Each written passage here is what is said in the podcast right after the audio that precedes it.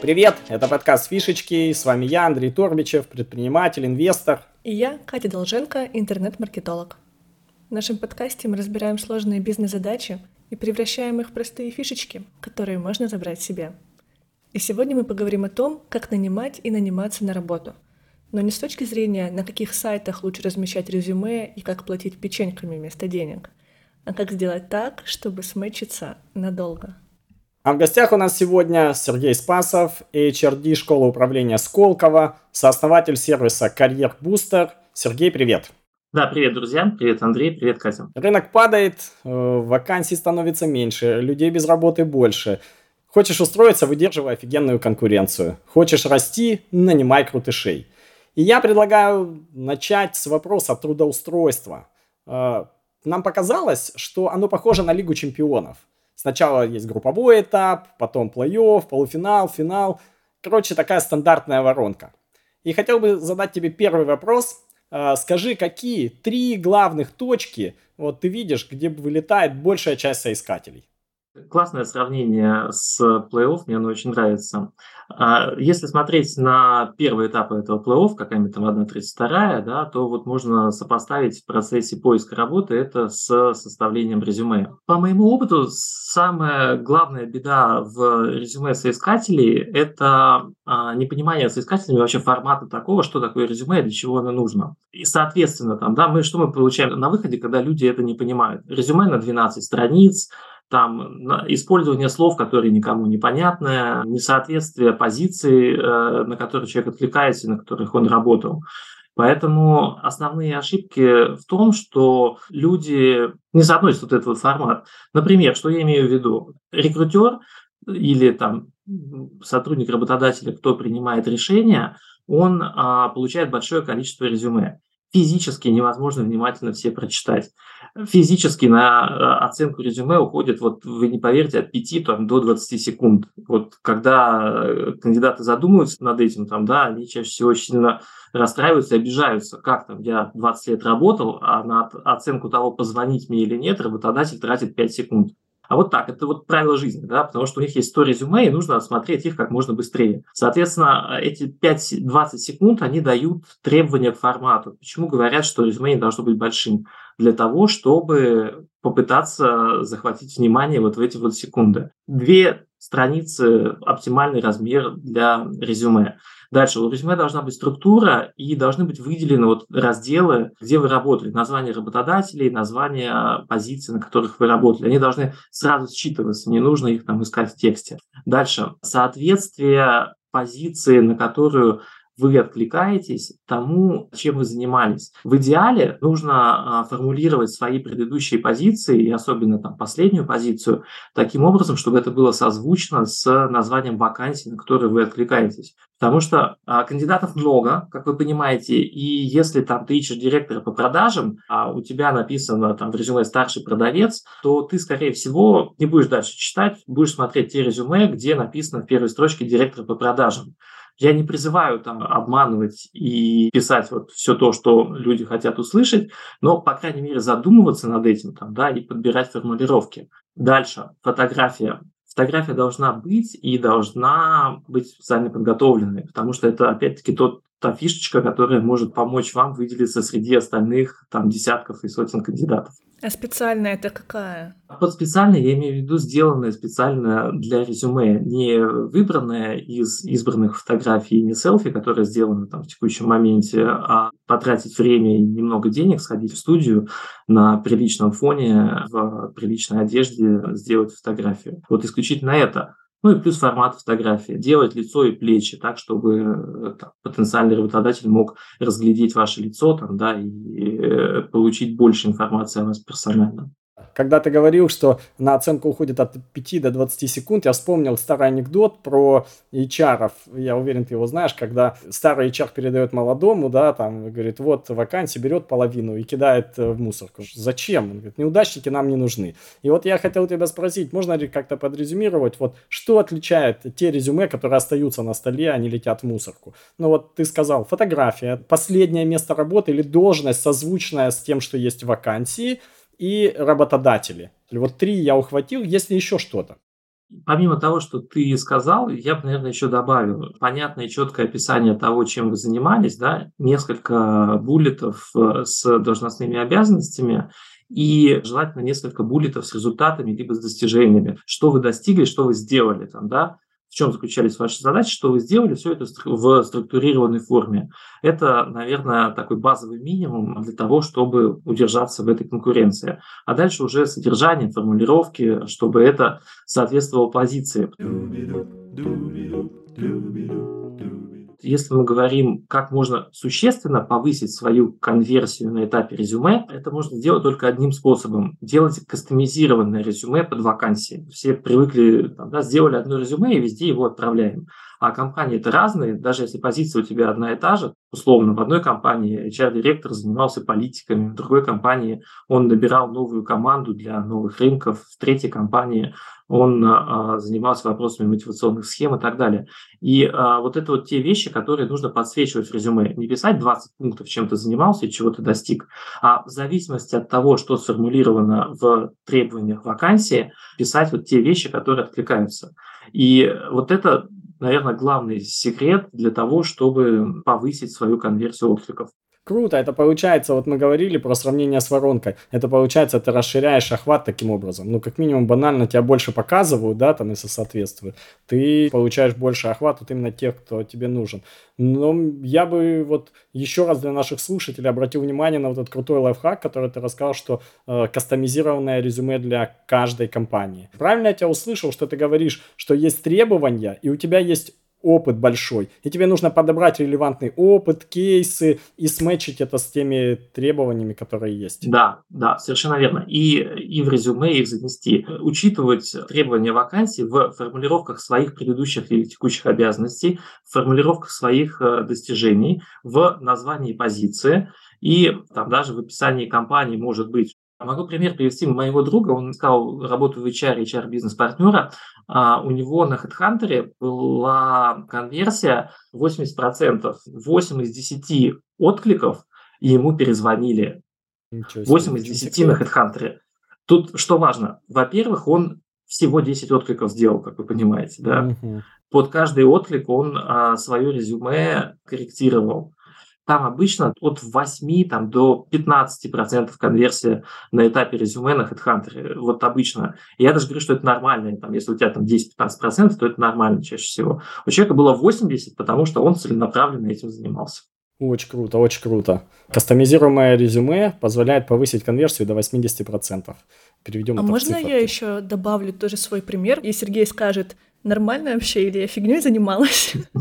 Я когда последний раз искала работу, я делала кастомизированное резюме, и я смотрела, какие чаще всего попадаются там требования, да, в вакансиях, и писала именно в этой формулировке, более умными словами, например. И я помню, что я зарегалась на HeadHunter как компания и смотрела, какие у меня конкуренты, такие же маркетологи, как и я, и что они у себя пишут, и что они хотят, и тоже на основе этого немножечко редактировала у себя что-то это вообще нормально, это стоит того или нет? Ну, это уже next level play такой. Точно хуже от этого нет, это только лучше. Ты э, повышаешь свою насмотренность и повышаешь, опять-таки, качество того продукта, который ты делаешь. Поэтому это очень крутой э, лайфхак, мне кажется, который тоже можно взять на вооружение. Угу. Фишечка присутствует, хорошо. Да, да, да, да, да. Я, допустим, коллекционирую у себя э, резюме HR-директоров, которые мне нравятся для будущего, там, если мне придется искать работу, то тоже, чтобы там посмотреть, подсмотреть какие-то формулировки, mm-hmm. что-нибудь интересное. Такой, ну, бенчмаркинг по факту получается.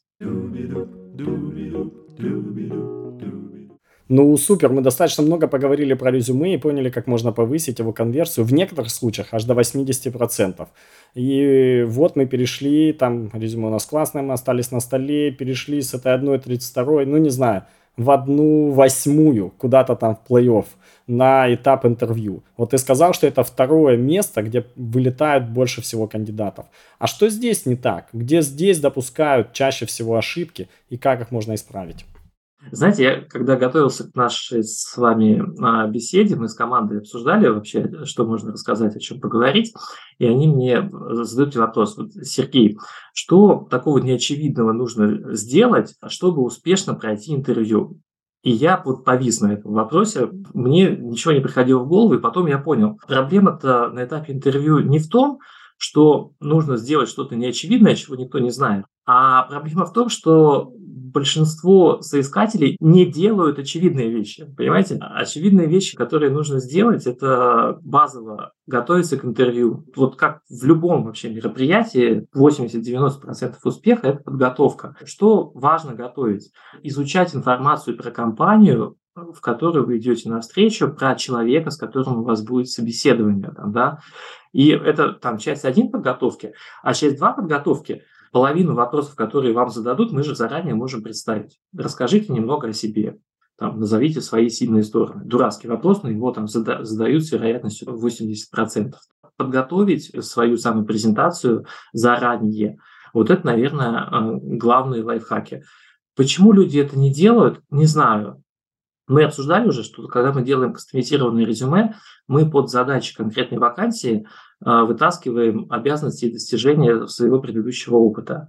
А для подготовки к интервью важно вытаскивать то же самое, но уже с более детальной информацией. Есть такой способ, э, как можно рассказывать о своем опыте по формуле STAR. Слышали про такое? Mm-mm. М-м. Ну, что-то слышали, да. Она применяется не только для интервью, но для интервью она классная. Почему? Там задают какой-то вопрос а, про ваш предыдущий опыт. И вы рассказываете, первое, какая была ситуация. Ну, какой был контекст, какая была ситуация, когда вам нужно было что-то сделать. Дальше, таргет. Какова э, была ваша цель вот в тот момент? Что вам нужно было сделать? Да, увеличить продажи, я не знаю, сократить издержки, набрать новую команду. Э, hey, actions. Что вы сделали? Сделал раз, два, три, четыре, пять и results. А какие результаты, какие результаты вы получили? Uh-huh. Вот если вы отвечаете на интервью на вопросы о вашем предыдущем опыте по этой вот простой формуле, что вот там у компании была тяжелая ситуация, продажи падали последние два года, надо было сделать репозиционирование там основного продукта. Э, передо мной стояла задача сделать там это репозиционирование, вывести его на рынок за там, два месяца с таким-то бюджетом. Я сделал раз, два, три, четыре, пять, и вот в результате через там, полгода там, да, показатели улучшились, продажи выросли, доля рынка там, увеличилась и так далее и тому подобное. Ну, как бы классно же звучит такой ответ. Конечно. Структурно. Круто. Давайте запомним эту формулу STAR. Э, ситуация и контекст, цель, действие и результат. Достаточно простая формула, которая позволяет там опыт превратить в такой э, структурный яркий кейс. Вот если смотреть на процесс поиска как процесс, после резюме есть этап поиска вакансий.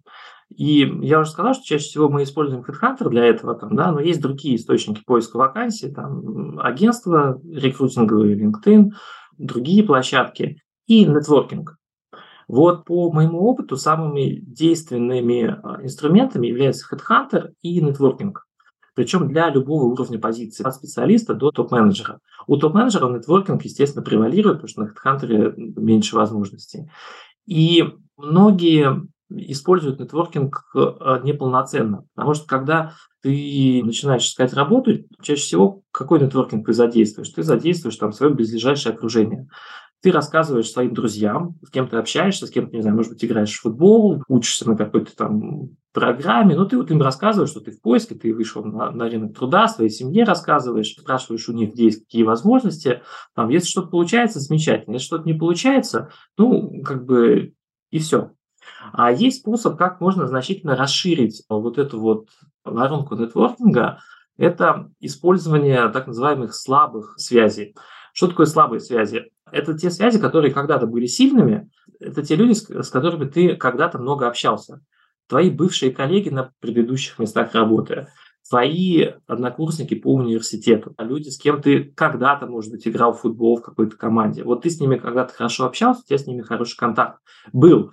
Но потом разошлись, все же там фокусируются чаще всего на том, что здесь и сейчас, и ты с ними особо не общаешься. Так вот, задействование этих слабых связей является ключевым инструментом при поиске работы. Есть даже исследование там, одного американского профессора, который провел опрос большого количества людей, что им помогло в поиске работы. Так вот, вот эти вот слабые связи был ответ. Это вот научно доказанная история. Неожиданно. Есть обоснование, я могу вам объяснить. Вот смотрите, есть э, окружение, в котором ты находишься, и твои текущие сильные связи, они находятся в твоем же окружении. А те люди, с которыми когда-то ты общался, там, да, вот если представить дерево, эти ветки были ниже, они разрослись в другие стороны. Они могли переехать в другие страны, они могли перейти в другие индустрии. Что-то с ними такое случится за то время, пока ты не общался с ними. И когда ты с ними связываешься, хочешь уделить время, посоветоваться, там, карьерных возможностях, там, что-то обсудить, то ты свою сферу возможностей, свою сферу интересов расширяешь значительно там, да, на порядок. В этом есть обоснование этого эффекта. Поэтому, если вы выходите там, на рынок труда, начинаете искать активно работу, я советую вам в обязательном порядке поднять записную книжку, с кем вы общались раньше, 2, 3, 5 лет назад, может быть, 10 лет, написать этим людям, попросить выделить полчаса, пообщаться, кофе попить. Это круто и неожиданно. Я бы тут подчеркнул бы для наших слушателей, дорогих, что вот слабые связи, которые сказал Сергей, важно, он упомянул, что это те, с кем вы раньше тесно общались. То есть у них все-таки какое-то отношение, какая-то там лояльность, какая-то эмоциональная взаимосвязь с вами э, есть. Ну что, мы поговорили про первую часть, про первый пазл этой картинки, проговорили про то, как же найти работу своей мечты и затронули три момента. Про э, то, что большая часть вылетает на этапе резюме, и резюме лучше делать кастомизированное, это самый главный лайфхак, который мы услышали. Второй мы проговорили про интервью, и тут надо делать просто очевидные вещи, как сказал Сергей, а именно готовиться. Подготовка 70% успеха, почти 80%, как в предыдущем пункте. И третье, сила слабых связей получается, что американское исследование показывает, да и мы по своему опыту это знаем, да и вы это знаете, что люди, которые разрослись уже как ветви, нижние ветви этого дерева, могут э, дать вам взгляд на другие отрасли, на другие страны, на другие рынки, на другие новые возможности. А я предлагаю теперь посмотреть еще, Сергей, с другой стороны, о том, а как же нанять э, человека, нанять таланта. Это же тоже некий процесс такой. И вот этим болит голова у небольших предпринимателей, у фаундеров стартапов, у руководителей, особенно у тех, у кого нет HR своих. И я бы тоже попросил бы тебя посмотреть вот на этот процесс и сказать, какие три вот таких главных болевых точки ты тоже здесь видишь. Вот, кстати, ты сказал, у которых нет HR. А мне, кстати, кажется, что отсутствие HR в данном случае для, там, для фаундеров и для не очень больших компаний может быть преимуществом. Почему? Потому что когда у фаундера нет человека, которому он может делегировать эту задачу, он сам в нее вовлекается и он уделяет время.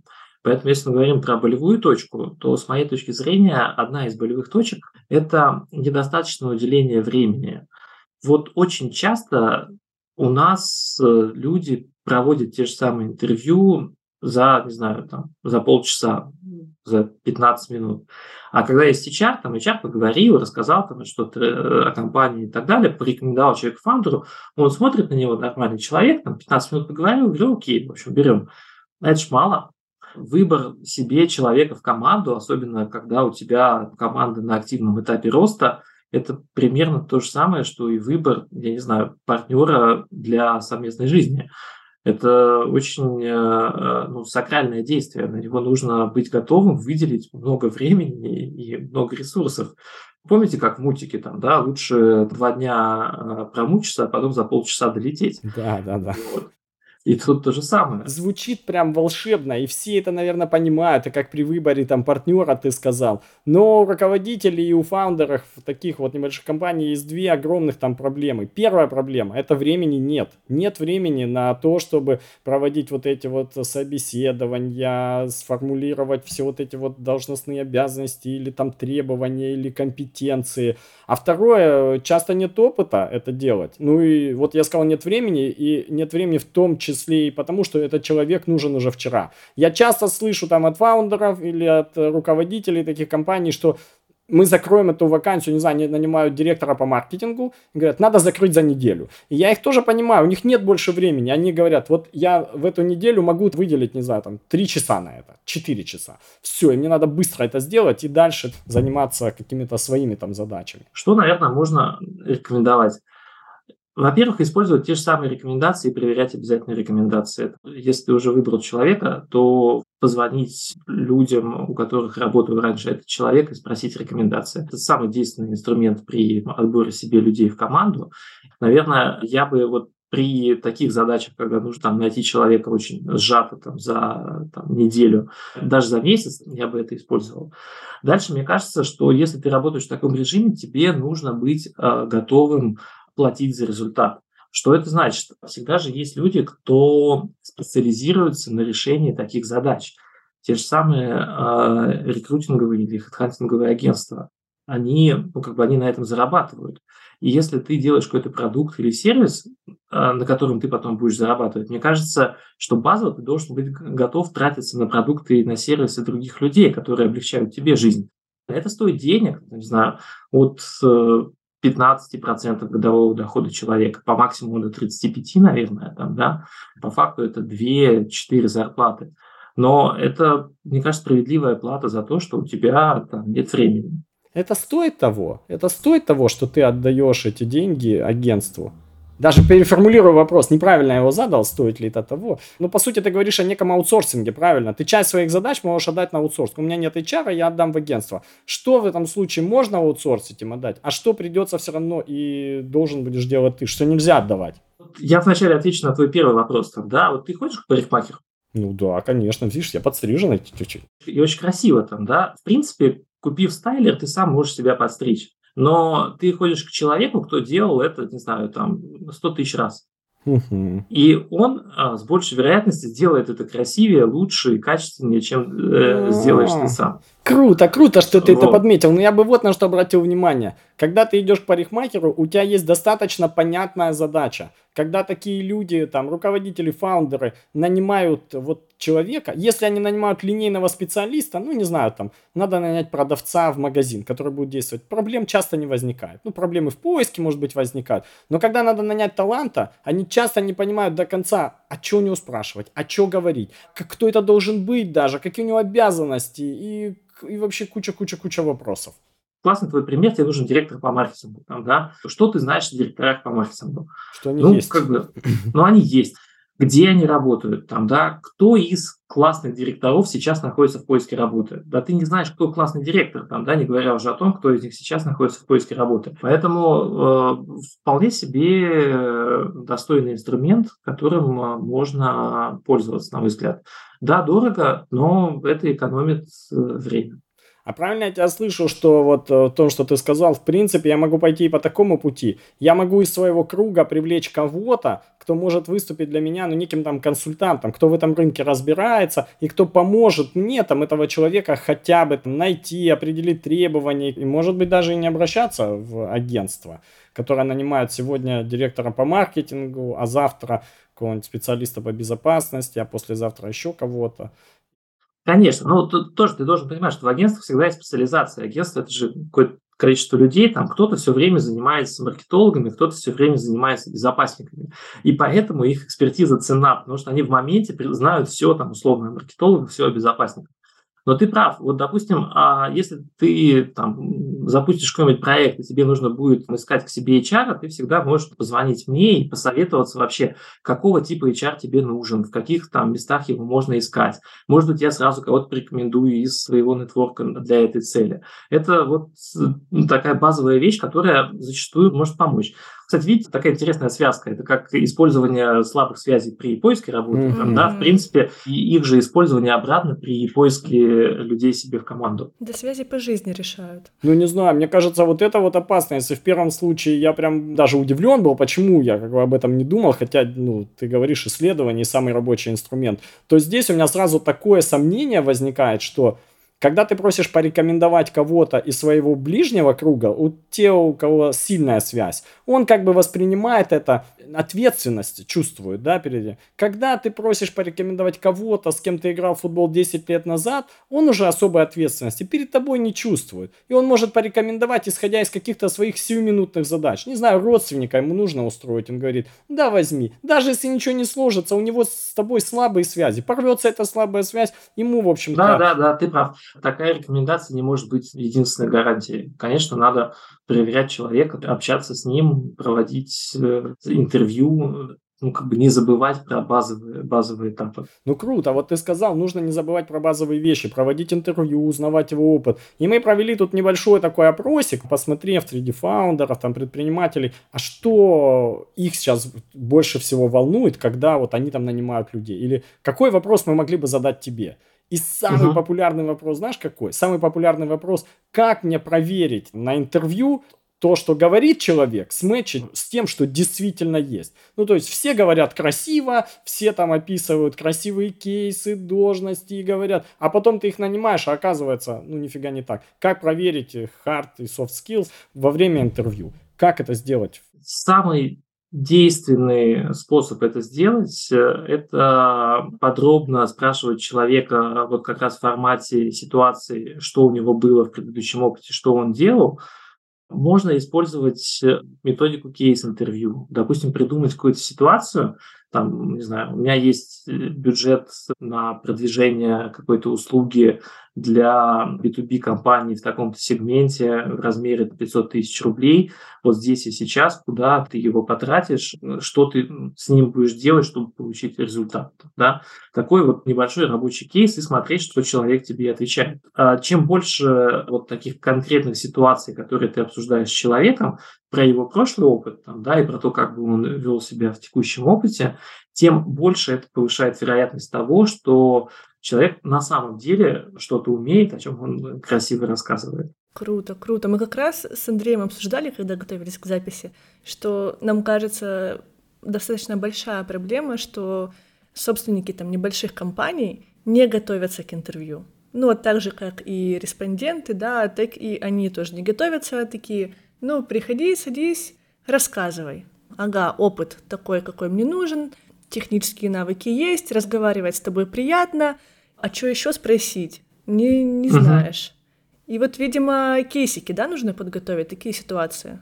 Да, если как готовиться к интервью с кандидатом, я бы, во-первых, рекомендовал набросать себе на бумажке просто структуру этого интервью и, может быть, даже какие-то вопросы.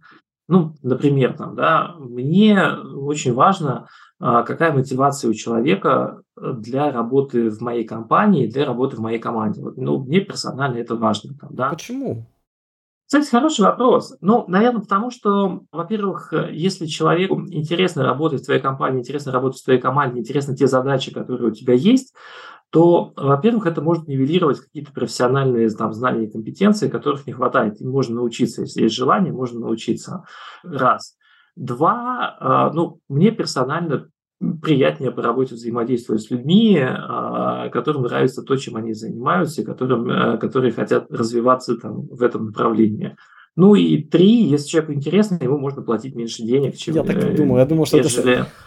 Я думал, скажешь ли ты это или нет. Ты так хорошо сказал про то, что мне лично приятно. И я думаю, скажешь, не скажешь, это сказал. Круто, круто. Ему можно меньше платить, с ним приятнее работать, и можно нивелировать профессиональные знания. Да, да, да.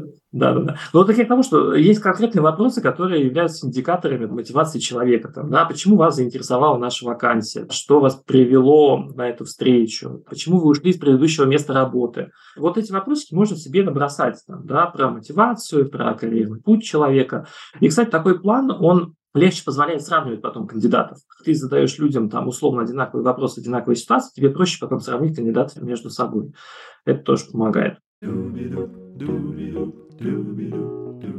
Что делать, э, когда тебе нужно нанять человека из той сферы, где опыта у тебя никакого нет, и ты в этом очень смутно разбираешься. Это актуально для тех же фаундеров стартапов. Тебе нужно нанять э, руководителя отдела продаж.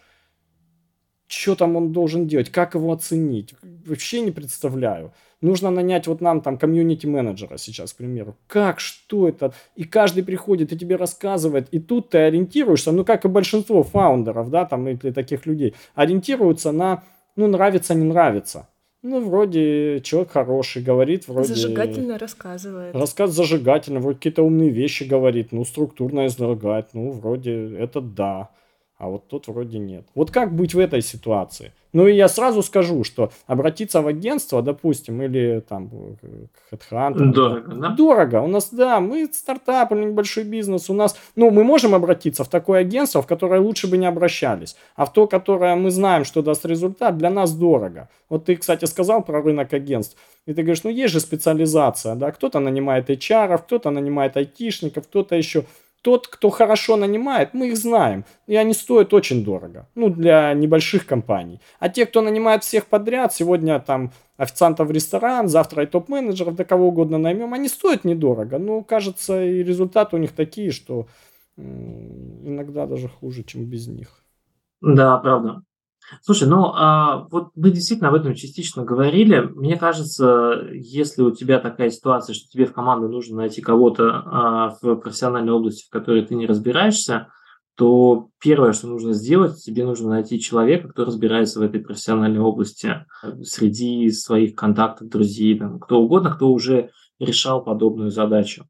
Ну и знаешь, что бы еще посоветовал? Я бы еще посоветовал тебе вот в таком случае а, брать людей не сразу, постоянную команду, а может быть привлекать кого-то на проект, прежде чем делать финальный выбор.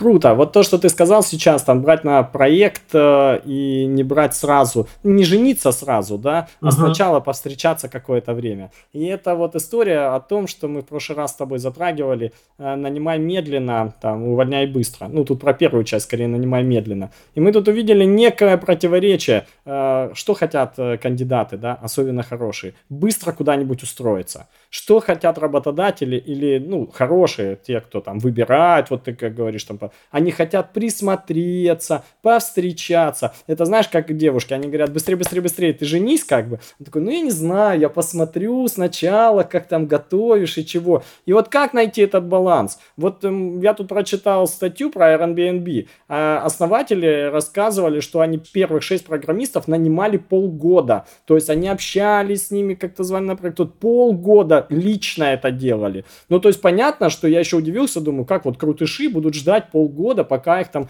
куда-то наймут. И как вот найти этот баланс, чтобы и классный талант, который знает себе там цену, не перегорел, да, там, и нанять его. Все-таки на рынке такие люди востребованы. Но с другой стороны, чтобы все-таки вот это вот соблюсти историю, что ну, там познакомился, увидел в деле там. Вот что ты здесь можешь посоветовать? Я посоветую, во-первых, наверное, быть э, честным с кандидатом и рассказать ему свою логику и рассказать, э, какой value кандидату это может дать. Ведь растягивая этот процесс, ты даешь возможность кандидату а, тоже ближе познакомиться с тобой и принять более взвешенное решение. Можно я тут перебью тебя, я просто добью. Звучит это как тебе говорят, ну ты женись, а ты говоришь, ну нет, давай там мы встречаемся. Это же обоюдная история, ну посмотрим все это. Это также кандидаты. Мы эти примеры, в общем-то, взяли из жизни, когда там соискатели говорят, я вот с ними вот так вот встречаюсь уже там полтора или там два месяца, я другие предложения не рассматриваю, они мне нравятся, и я вроде им нравлюсь, но не женятся пока, не женятся, говорят, вот э, подожди, вот, вот посмотрим, ну вот где этот баланс? Тоже как в отношениях, кто-то ведущий, кто-то ведомый, нужно быть ведущим. Нужно быть тем, у кого люди хотят работать, кого люди готовы ждать полтора месяца. Это же классный пример. Значит, у тебя такой продукт, а, такой фаундер харизматичный, за которым люди готовы идти. Ведь, ну, не секрет, в Яндекс разработчики идут на меньшие зарплаты, чем они могут получать в других компаниях. Но это Яндекс, блин, это вот, кстати, показывает важность, в том числе инвестиций в свой продукт, в бренд своего продукта, в свой, свой личный бренд. Мне кажется, что если вот у тебя сильные позиции, как у работодателя, то не нужно как бы переживать по поводу того, что ты маринуешь очень долго кандидата. А от этого, кстати, только больше привязка может организовываться. Знаете, такой отчасти стокгольмский синдром, что ты его помариновал, помариновал, помариновал, потом предлагаешь ему там зарплату ниже, э, чем он рассчитывал, а он уже настолько свыкся с тобой, что уже практически женился там, да, что уже деться никуда не может. Вот. А Серьезно, некоторые компании используют этот, этот, этот прием, потому что, ну реально, ты, ты 10 интервью прошел, то все, ты уже мысленно в этой компании работаешь практически. Там, ты да, уже инвестировал уже... в эту компанию да, сколько да, времени да, да, своего, да, да, как в Икее. Да. да, эффект Икеи такой. И ты, в принципе, не сильно там торгуешься за условия, получил офер, там, и слава богу, я уже там тем более. Поэтому почему нет? Но это если сильный бренд. А если не сильный. Если слабый, обычный. Тогда ждать тебя никто не будет. Харизма, Харизма, харизма идея. О, Нет, это же правда, это же правда работает, да? Согласна. Либо соизмерять. Действительно, Андрей прав, тогда ждать тебя никто не будет. Если ты не можешь себе позволить, значит, принимай решение сегодня. Несколько вопросов небольших, которые остались у нас, я все равно хотел бы их задать. Вот когда ты говорил, что нужно делать предложение прямо сейчас там, и мы говорили до этого, что есть входящий поток и есть какой-то хантинг, где ты там вот можешь прийти. И я вспомнил, что когда у нас был венчурный фонд, и мы тогда э, говорили себе, что самые лучшие проекты у нас появляются тогда, когда мы сами к ним приходим. Не ждем, что они к нам придут за инвестициями, а сами приходим к ним.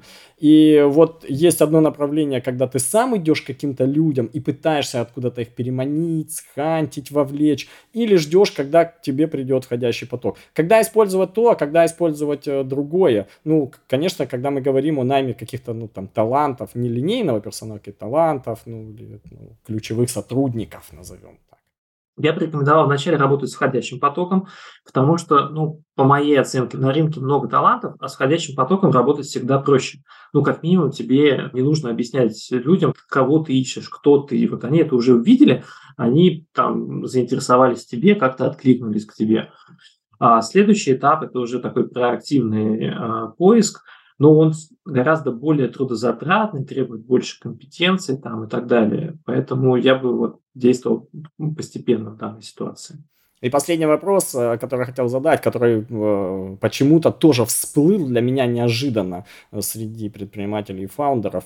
Э, часть из них смотрит на то, чтобы ну, снять с себя ответственность и переложить ее на какие-то тесты. Благо сейчас они становятся популярными, модными. Работает эта вообще штука. Не в больших компаниях. Мы понимаем, что когда у тебя там Сбербанк, у тебя там тысячи откликов на вакансии, наверное, это работает. Но когда ты там фаундер стартапа или небольшой компании, у тебя не тысяча откликов, а 10, 15, 20, 80. Стоит ли вообще этим заниматься? И, или нет? Знаешь, у меня очень, как бы сказать, специфическое отношение к тестам. Я не являюсь сторонником использования тестов при процессе отбора людей в целом. Вот, потому что считаю, что хороших тестов, которые могут тебе помочь, немного. Ну, по крайней мере, я их немного знаю. Пол беды, если компания использует какие-либо тесты в дополнение к нормальному процессу. Хуже от этого особо не будет. А плохо, вот беда, если компания заменяет нормальный там процесс каким-то тестом, что вот опять-таки там я не готов тратить там полтора часа своего времени на встречу с кандидатом, пусть лучше тест пройдет. Вот тогда я считаю это очень плохо. Есть тест, который в рамках Career Booster мы активно используем, и мы делаем проекты для корпоративных компаний по а, оценке топ-команды, составления командных профилей вообще. Этот тест Хогана, он а, на данный момент ну, является одним из самых популярных э, в мире и в России в том числе. Что он дает? Довольно такой понятный и валидный профиль человека, его сильных сторон, профиль того, как человек может деструктивно вести себя в сложных стрессовых ситуациях и ценностный профиль человека. Я по своему личному опыту скорее верю этому тесту, там, да, рекомендовал бы его использовать для оценки людей на какие-то топ-позиции. Он дорогой, там сам тест стоит 200 долларов, интерпретация его и там еще сверху. Вот, но вот он, наверное, да. Понятие валидности, которое определяет то, насколько результаты тестов соответствуют действительности, оно чаще всего у тестов невысокое. Вот у Хогана, оно, как бы, если верить тем данным, которые они говорят, порядка там, 60%, что довольно высокий показатель. Чаще всего это меньше половины. Да, резюмируя, я бы не перекладывал на тесты ответственность при принятии людей в команду. Но как дополнительную информацию для какого-то рода позиции, почему нет? Ну что, мне кажется, мы очень подробно, интересно и ярко поговорили о том, и как найти работу мечты, устроиться, пройти в финал из 1.32, и о том, как нанять себе, как мы назвали их, крутышей, талантов, э, ключевых сотрудников. Я хотел бы попросить тебя, Сергей, дать э, один главный совет тем, кто ищет работу, и один главный совет тем, кто ищет себе такого сотрудника, такого крутыша или таланта. Для тех, кто ищет работу, главная рекомендация – это кастомизация своих действий относительно тех э, вакансий, которые вы видите.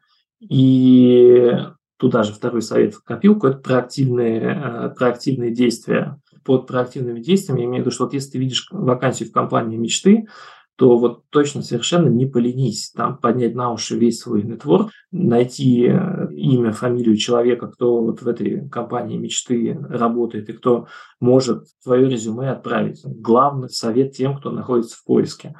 Тем, кто отбирает себе крутышей, уделяйте время для тоже подготовки к интервью с кандидатами. Старайтесь э, не выбирать одного из одного кандидата. В идеале, чтобы у тебя было там 2-3 подходящих кандидата, и ты из них выбирал.